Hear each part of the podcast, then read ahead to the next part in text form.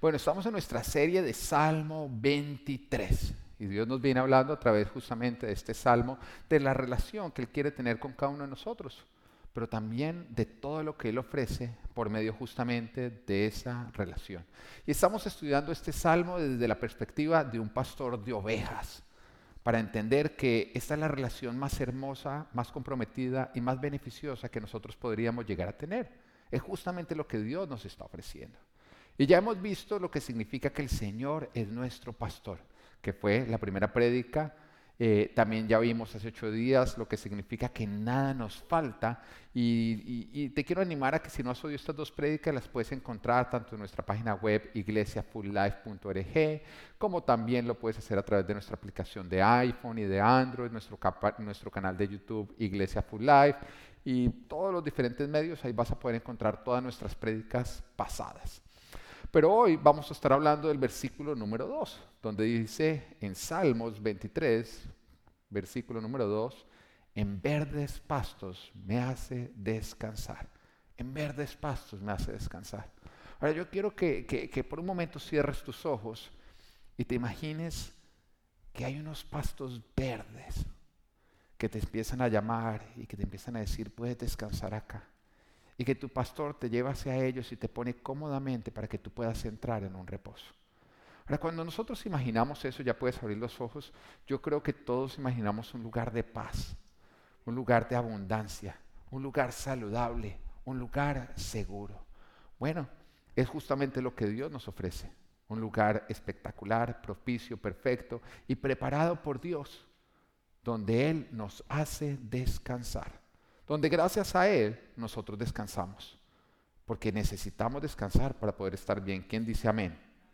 Amén. Sea lo que yo recuerdo cuando con mi esposa tuvimos nuestros hijos, es los primeros tiempos de, cuando acaba de nacer, los primeros mesecitos, que no solamente la mujer está con unos cambios hormonales, que esa vaina, sí, mejor dicho, el que ha pasado por ahí no haya desarrollado valentía, no sé qué lo podría desarrollar valentía, ¿no? Cómo se ponen de complejas las mujeres en ese tiempo. Además que creen que uno es el que está terrible, ¿no? Es que acabo de tener el bebé, mire cómo usted está difícil conmigo. Y uno, y uno un santo no, uno un santo, uno nada más mira a los demás hombres y dice, ¿qué pasó? Pero no te preocupes, eso nos pasa a todos, todos tenemos que pasar por eso, pero después de eso somos más valientes, después de eso podemos derrotar osos, podemos derrotar eh, leones. Amén, eso es así.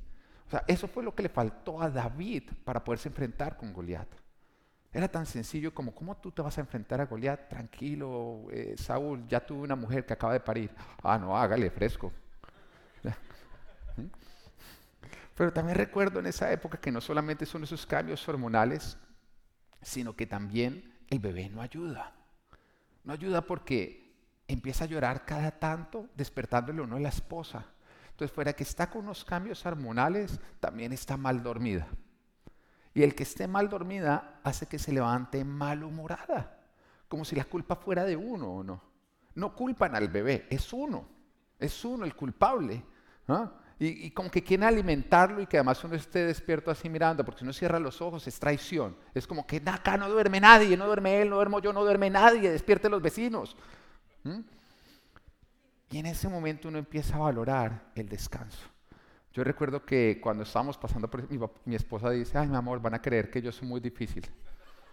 Pero yo no soy difícil. ¿O le parece que soy difícil? Ah, pues diga, empiezo a ser difícil. Eh, eh, eh, me dice ese tipo de cosas a mí en casa.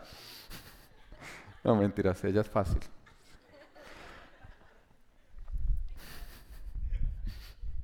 ya serios, serios que toca predicar. Entonces empiezan a pasar este tipo de cosas. Yo recuerdo que cuando llegamos más o menos a los 10 meses pues, eh, de agotamiento, José y Daniela, que son los líderes de la alabanza, ellos fueron donde la pediatra, y la pediatra les enseñó a enseñar al hijo a dormir, a que pudiera pasar la noche derecho.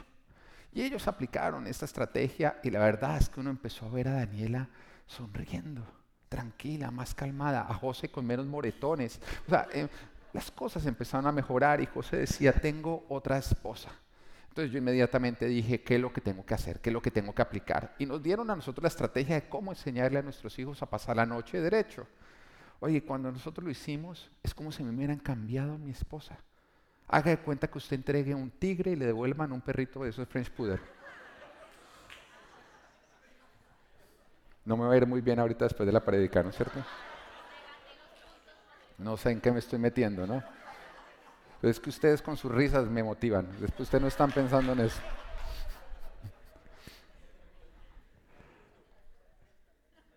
Esto, el descanso hizo tanto bien en nosotros que cada vez que nosotros vemos una pareja que acaba de tener bebé, que está en sus primeros meses, y que se, dice, no, necesitamos consejería porque nos la pasamos peleando y uno ve al hombre moreteado y todo eso, uno, uno la primera pregunta es, ¿el bebé ya pasa la noche derecho?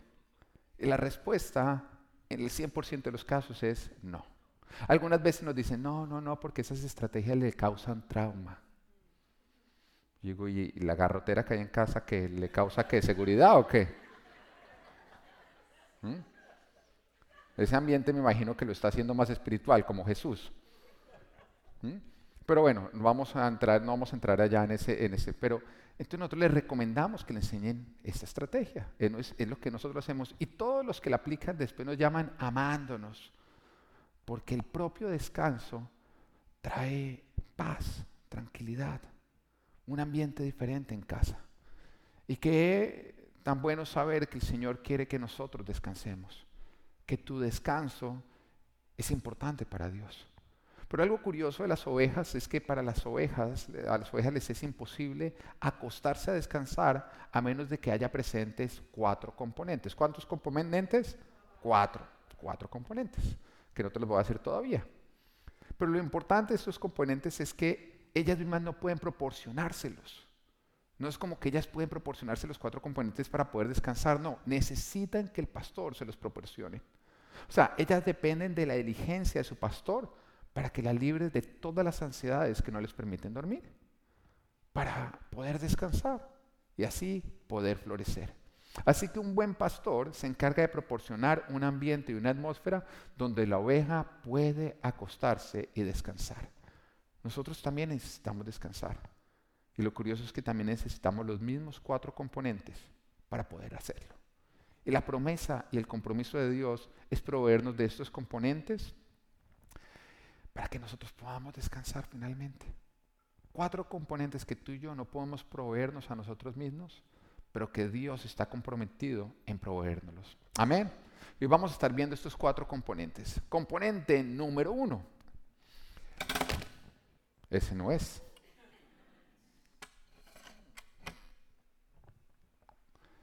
Las ovejas necesitan estar libres de todo miedo. Las ovejas necesitan estar libres de todo miedo. Para poderse acostar, ellas tienen que necesitan estar libres de absolutamente todo miedo. Ahora, hay algo que nosotros aprendemos desde niños, y es que con miedo no duerme nadie, ¿o no? ¿Mm? Con miedo no duerme nadie. Mire, una pesadilla, un ruido, una sombra, y uno puede pasar las horas en la cama sin pegar el ojo, esperando hasta que amanezca. Yo como padre entiendo esta verdad.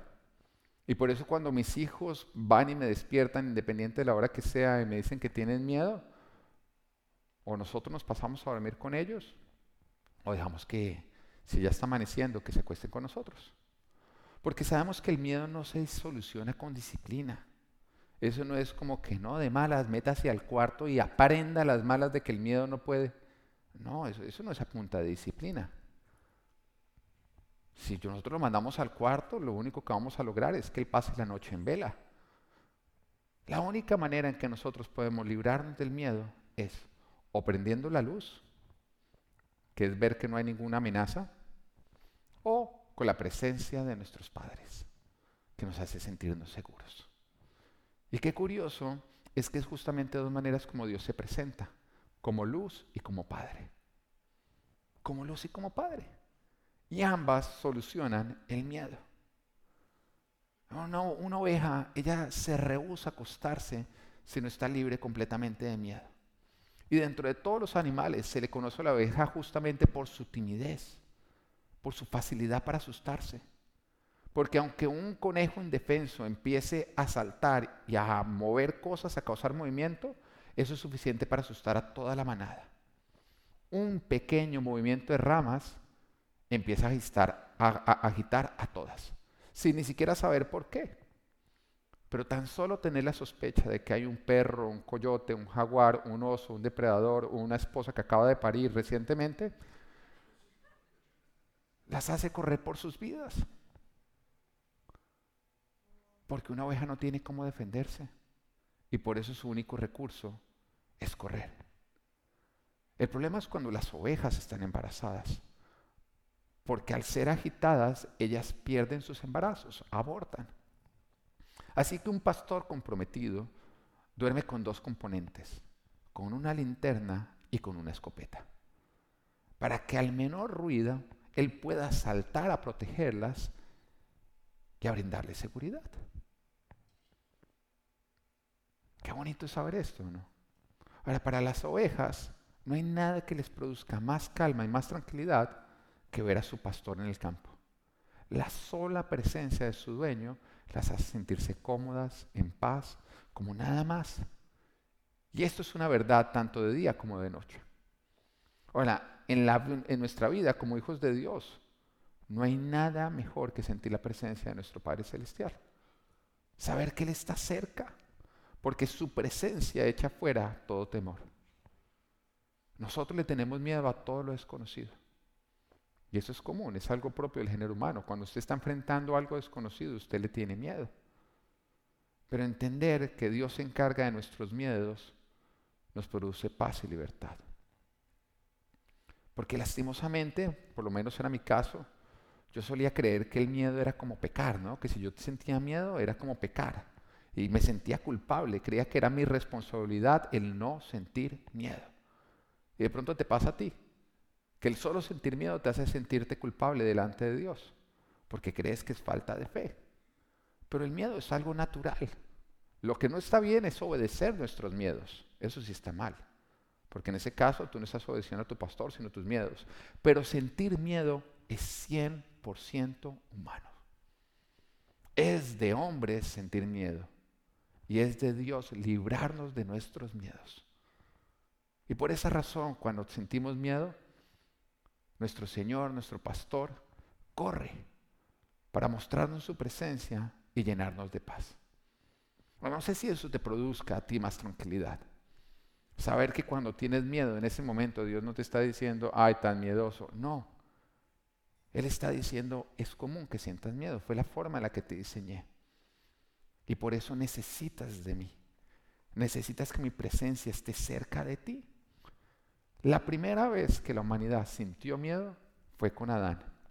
Y fue justamente después de la caída, que fue cuando él se sintió lejos de Dios. Y nos dice la palabra que entonces salió a esconderse porque tuvo miedo. El miedo es eso. Es sentirnos desprotegidos porque no vemos a nuestro pastor, a nuestro dueño cerca. Y es algo natural. Pero lo hermoso es que cuando nosotros somos las ovejas de Dios y Él nos ve con miedo, Él corre para que con su presencia se produzca en nosotros paz. Y algo curioso con esto es que el miedo no desaparece cuando una situación se soluciona, no, sino cuando somos conscientes y sensibles a que Dios está presente, a que Dios está en medio de la situación. Recuerdo hace unos años atrás que estábamos en nuestra iglesia hija en Cali les iba yo a predicar y Natán tenía una pequeña fiebre. Así que estaba con mi esposa y con Abel, con nuestro hijo, y yo les dije, ya vengo, voy a predicar, apenas salgamos nos vamos para el hotel para que Natán pueda descansar. No era nada que se viera mal, simplemente era una pequeña fiebre. Y recuerdo que mi esposa se fue para la oficina del pastor Germán y yo me quedé predicando. Y cuando estaba a mitad de predicación, de pronto oigo un grito, pero no fue cualquier grito, fue un grito de esos desgarradores donde tú dices, se murió alguien. Se murió alguien. Y el grito era, Pedro. Y era la voz de mi esposa. Así que recuerdo que yo en medio de la predicación, con micrófono en mano, salí corriendo hacia donde ella estaba. Y cuando llegué a donde ella, ella estaba con nuestro hijo Natán, así en sus brazos. Y Natán estaba completamente morado y así como muerto, sin reaccionar. Cuando ella me encontró, ella me lo pasó a mis manos y yo miraba y lo, único que yo veía era haga de cuenta que usted le entregaran a su hijo muerto. Natán tenía dos años. Así que cuando yo estaba ahí tratando qué fue lo que pasó, ella me dijo, no sé, no sé, de pronto simplemente él hizo así, se puso así morado y el niño no reaccionaba. Así que en ese momento, en medio de la preocupación, le dijimos, vámonos para un hospital rápido, para una clínica, nos montamos en un carro y lo único que le dijimos a esta persona es llévenos a la clínica más cercana, creyendo que el niño estaba muerto. Yo recuerdo que yendo hacia allá, yo nada más le trataba de revivirlo, decirle, Natán, que, que por favor despierta. Y yo nada más estaba pensando en ese momento, ¿cómo le va a decir a mis papás? Y peleando internamente, diciendo, no voy a dejar su cuerpo acá en Colombia, yo me lo llevo conmigo. Y estaba con toda esta lucha, cuando de pronto mi esposa se voltea y me dice, ¿qué sientes? Y en ese momento dejé de poner mi enfoque en, en mis pensamientos y los puse más bien en mi corazón. Y cuando puse mi enfoque en mi corazón, me di cuenta que sentía paz. Sentía paz. Sentía la presencia de Dios. Y le dije a mi esposa, mi amor, tengo paz. Dios está acá, tengo paz. Y en ese momento se fue todo el miedo. Y me volteé y le dije a la persona que estaba conociendo, le dije, ya no nos lleves a la clínica más cercana. Llévanos a la mejor clínica porque todo va a estar bien yo seguía mirando a Natán y no había cambiado nada en él. Porque realmente las circunstancias seguían siendo las mismas. Pero había algo diferente. Mi pastor, mi buen pastor, se hizo visible y me dejó saber que él estaba presente. Para no dejar la historia así, porque sé que la curiosidad los mataría, llegamos a la clínica y después de que lo empezaron a revisar nos dijeron que esto era una convulsión febril, que tres de cada 100 niños cuando tienen cambios fuertes de fiebre convulsionan y que la forma en que un niño convulsiona no es con movimientos, sino es como haga de cuenta que usted lo reseteara. Trae el aspecto de como si se hubiera muerto. Yo no entiendo por qué eso no le dicen a todos los papás. Debe hacer lo primero que le dicen a uno antes de entregárselo. Tres de cada 100 les da una cosa que usted cree que se murió, o no.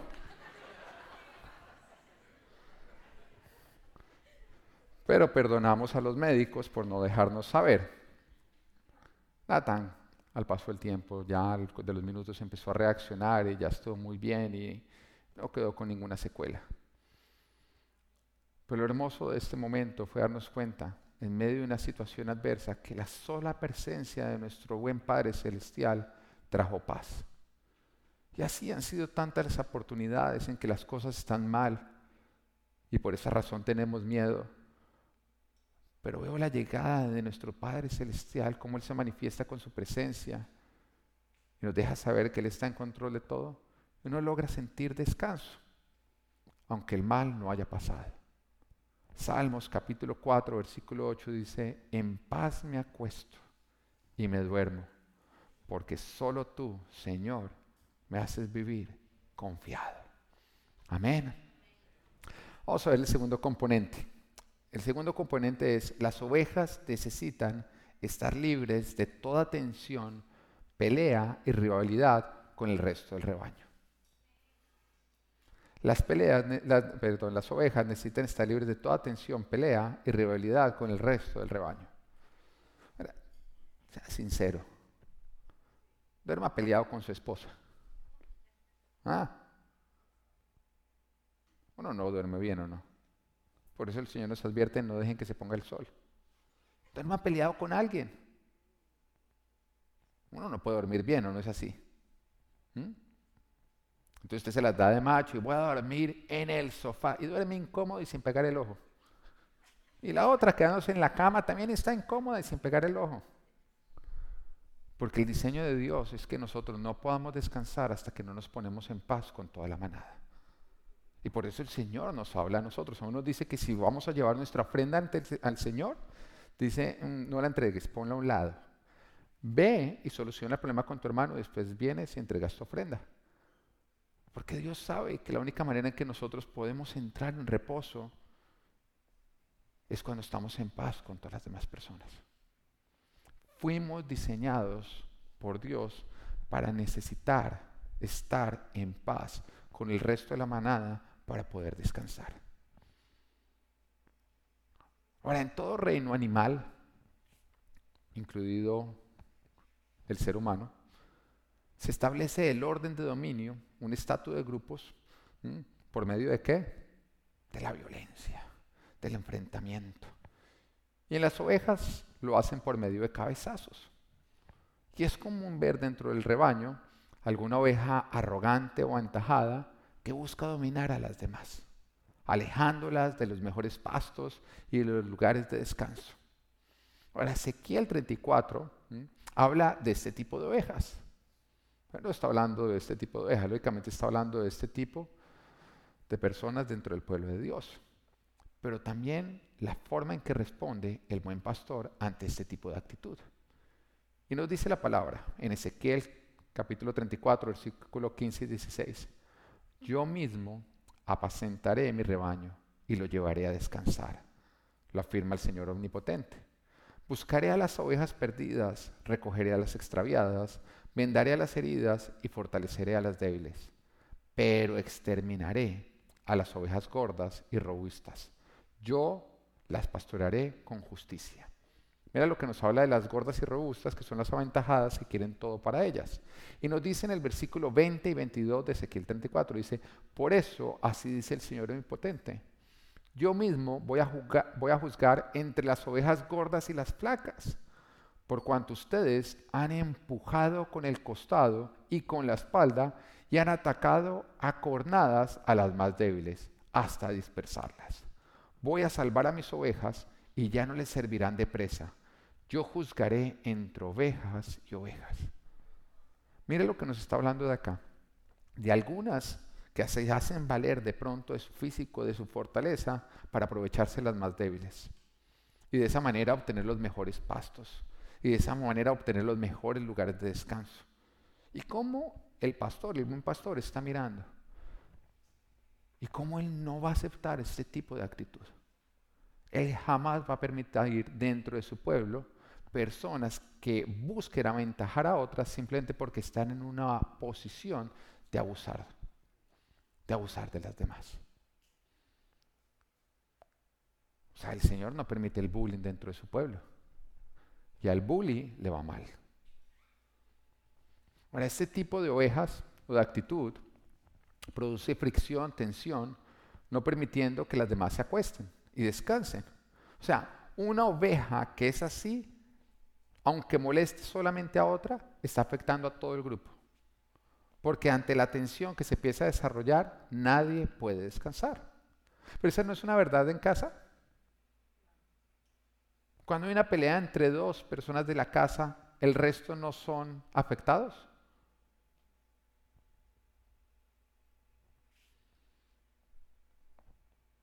Pues bueno, en el rebaño ocurre lo mismo. Cuando hay ese tipo de fricción y de tensión, las demás se ponen nerviosas y tensas y no permite esto que duerman, entonces todo el rebaño empieza a perder peso y se pone irritable. Pero lo curioso de esto es que la sola presencia del pastor atrae la atención de todas las ovejas y las hace olvidarse de todas las rivalidades y frenar todo tipo de pelea. La presencia del pastor hace toda la diferencia. Ahora, esto es un cuadro de cualquier grupo humano donde los celos, las comparaciones, las competencias, las envidias, la sed de dominio, la necesidad de reconocimiento y otras cosas que son propias de la carne, empiezan a disparar actitudes egoístas y destructivas que afectan a todo grupo, llámese familia, empresa, iglesia o lo que usted quiera. Robando la paz y produciendo como resultado fricción, tensión, conflictos y división, afectando a todo el grupo que todo el grupo esté agotado, esté descontento, débil y enfermo. Pero la presencia de nuestro Jesús en nuestra vida debe hacer la diferencia. Y debe llevar a que toda división, que es carnalidad, se cambie en paz y armonía. Cuando está cerca nuestro pastor, esto nos debe producir paz a nosotros y a todos los demás de nuestro grupo. Y por eso Jesús desde el principio nos empieza a hablar de lo que le espera de nosotros. Dice que el mandamiento más importante, lógicamente, es amar a Dios por encima de todas las cosas, que es lo que nos permite que su presencia esté. Pero después nos hace un encargo, nos dice, ama al prójimo como a ti mismo. Porque lo primero en que el Señor empieza a trabajar cuando Él entra en nuestra vida es en sanar nuestras relaciones. Y usa el amor para poner fin a todo egoísmo. Y por eso nos advierte en Mateo capítulo 20, versículo 25 al 28, como ustedes saben, los gobernantes de las naciones oprimen a los súbditos y los altos oficiales abusan de su autoridad. Pero entre ustedes no debe ser así. Al contrario, el que quiera hacerse grande entre ustedes deberá ser su servidor, y el que quiera ser el primero deberá ser esclavo de los demás. Así como el Hijo del Hombre no vino para que le sirvan, sino para servir y para dar su vida en rescate por muchos. Y el Señor dice que en lugar de andar con celos o competencias, nos sirvamos los unos a los otros. Porque el inmaduro compite, pero el maduro sirve y comparte. ¿Es, común que en todo grupo humano empiecen a haber fricciones? Claro que sí, somos personas caídas. Somos personas que la mayoría de los problemas, yo creo, de las peleas en el matrimonio, no es porque alguno de los dos se propuso hacer algo malo, sino porque el otro leyó algo que el otro hizo como algo malo. Son lecturas de la situación. ¿Y por qué lo creo?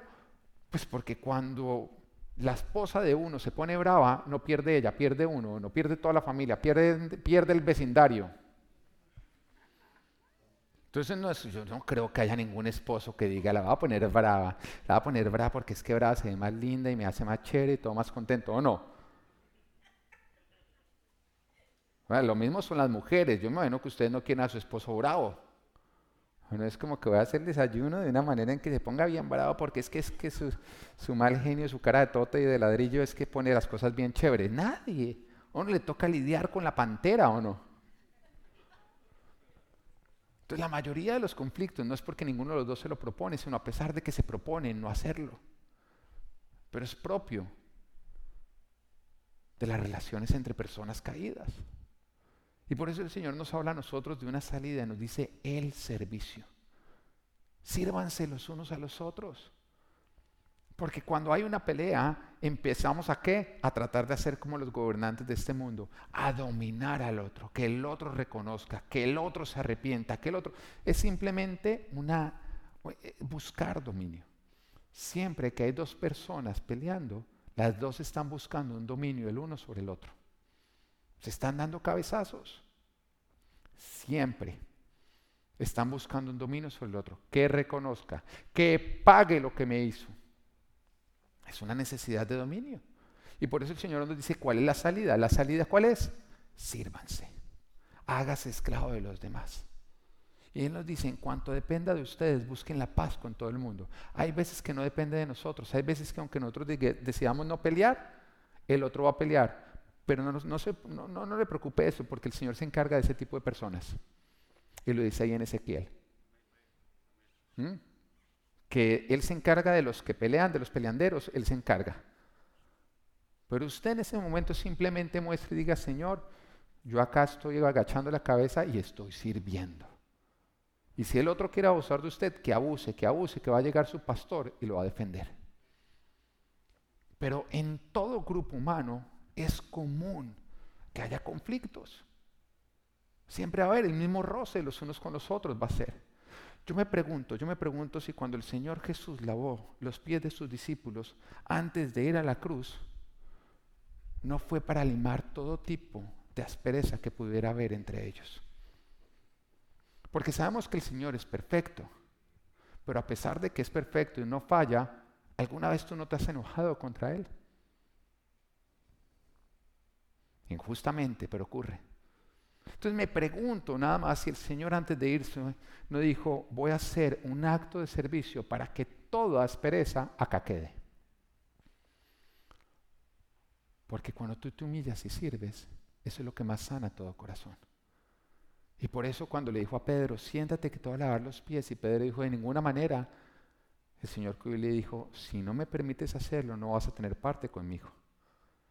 O sea, quiere decir que el Señor lo estaba expulsando, le estaba diciendo, lo que está creciendo en tu corazón va a coger ventaja y tú mismo me vas a abandonar. Necesito limar toda aspereza. Que ya después Pedro se fue de abusivo y dijo, no, no, entonces también la cabeza y el cuerpo, pero No es necesario, simplemente los pies, dijo el Señor. Pero el servirnos produce paz. Y es curioso porque es lo primero que cortamos, ¿o no? Entonces estás peleando con tu cónyuge y cuando vas a hacer la comida ya no le haces la de él, sino haces la tuya sola. ¿Mm? Y quiere comer, que pida, no, porque donde pida, ahí va la pelea. ¿Usted qué hace gastando plata? Entonces yo sí cociné para mí, pero usted... Empezamos a cortar los servicios, tienes nada más tu lado de la cama. Pues tu lado bonito, así tenso, tenso, y el otro lado, mejor dicho, el tsunami pasó por ahí.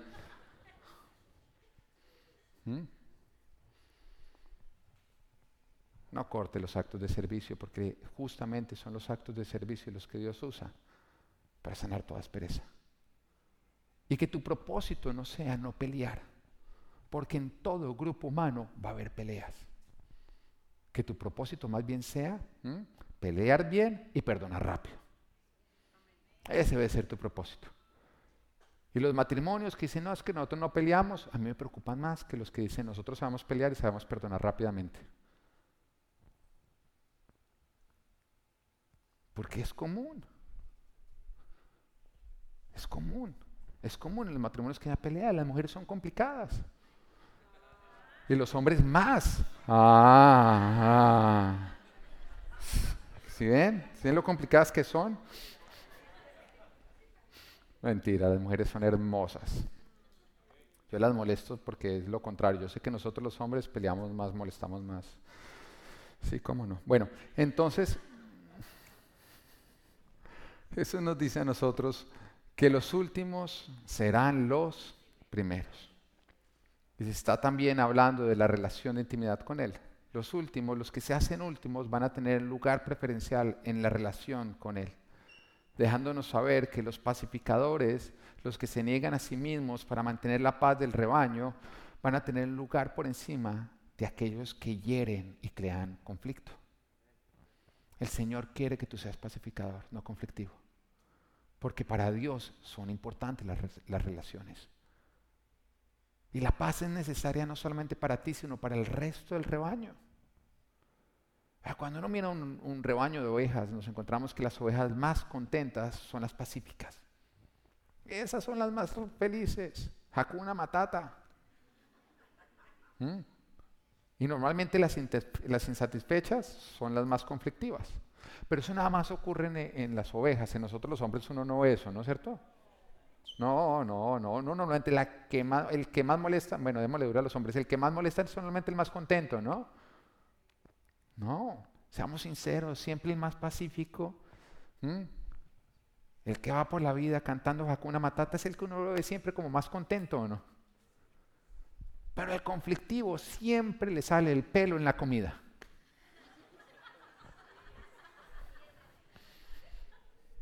¿O no? Uno ya sabe cuál es el de la familia donde le apuntan el pelo.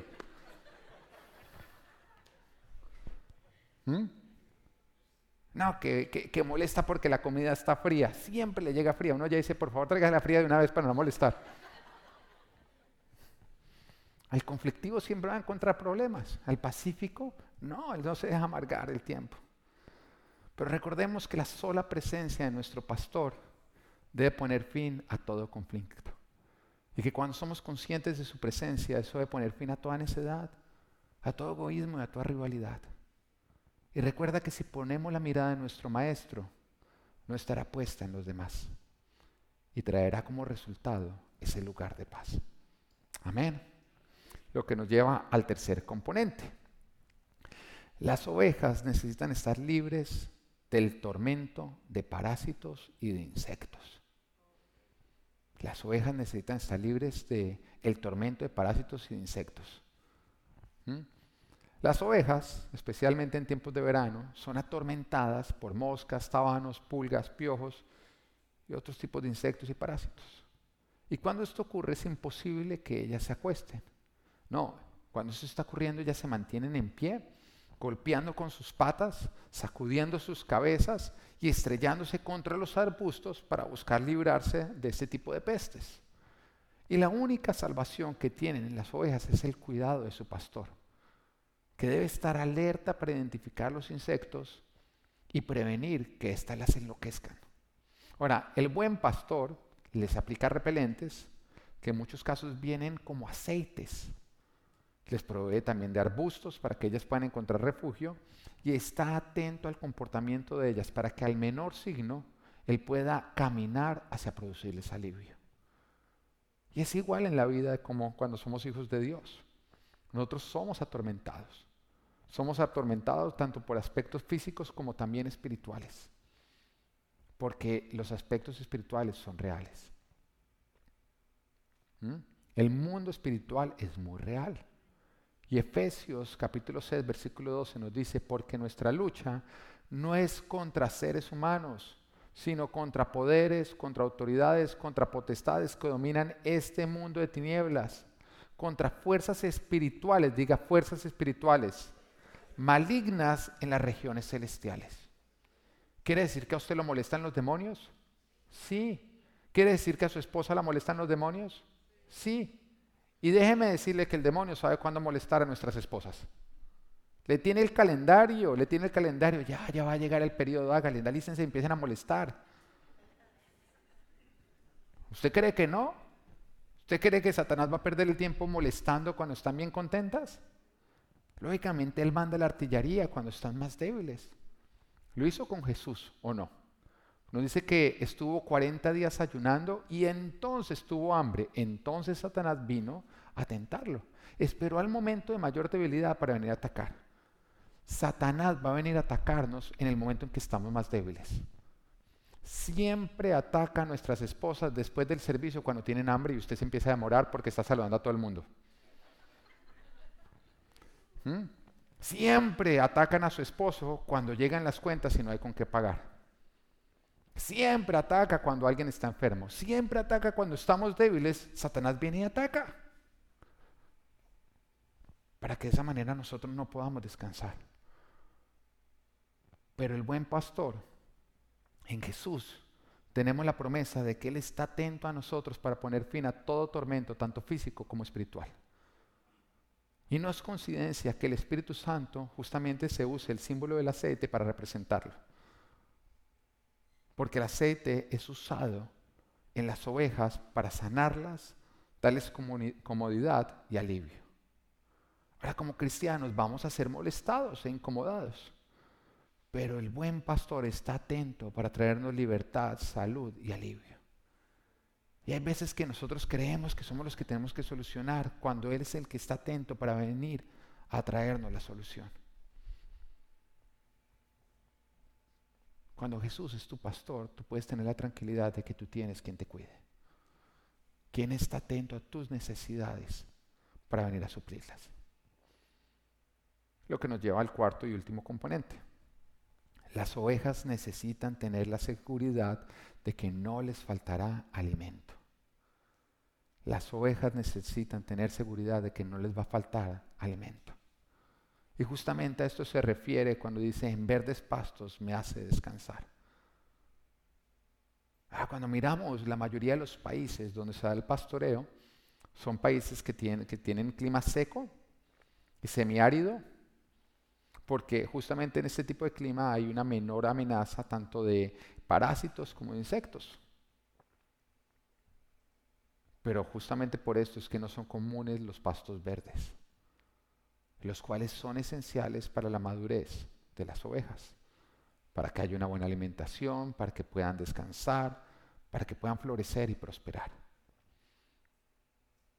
Pero también significa que los pastos verdes son el resultado de trabajo, tiempo y la habilidad del pastor. O sea, no se dan por sí solos, no, son preparados por el pastor. A quien le toca remover roca, preparar tierra, sembrar y cosechar el pasto. Y esto es algo que las ovejas no pueden conseguir si el pastor no se los da como provisión. Ahora, si hay algo en que Jesús no quiere que nosotros nos preocupemos, aún en tiempos secos, secos y áridos como los que estamos pasando mundialmente, es por nuestras necesidades básicas. El Señor no quiere que tú te preocupes por tus necesidades básicas. Y Él te asegura que todas están cubiertas. Y nos dice en Mateo capítulo 6, versículo 25 al 34, por eso les digo, no se preocupen por su vida, qué comerán o beberán, ni por su cuerpo, cómo se vestirán. ¿No tiene la vida más valor que la comida y el cuerpo más que la ropa? Fíjense en las aves del cielo. No siembran, ni cosechan, ni almacenan en graneros. Sin embargo, el Padre Celestial las alimenta. ¿No valen ustedes mucho más que ellas? ¿Quién de ustedes, por mucho que se preocupe, puede añadir una sola hora al curso de su vida? ¿Y por qué se preocupan por la ropa? Observen cómo crecen los lirios del campo. No trabajan ni hilan. Sin embargo, les digo que ni siquiera Salomón, con todo su esplendor, se vestía como uno de ellos. Si así viste Dios a la hierba, que hoy está en el campo y mañana es arrojada al horno, ¿no habrá mucho más por ustedes, gente de poca fe?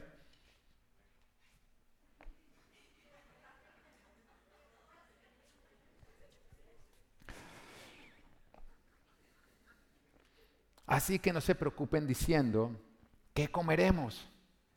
¿O qué beberemos? ¿O con qué nos vestiremos? Los paganos andan tras todas estas cosas, pero el Padre Celestial sabe que ustedes las necesitan. Y me encanta esa parte, porque los paganos son los que no le pertenecen a Papá Dios. Porque para tú pertenecerle a Papá Dios, tú tienes que rendirle tu vida.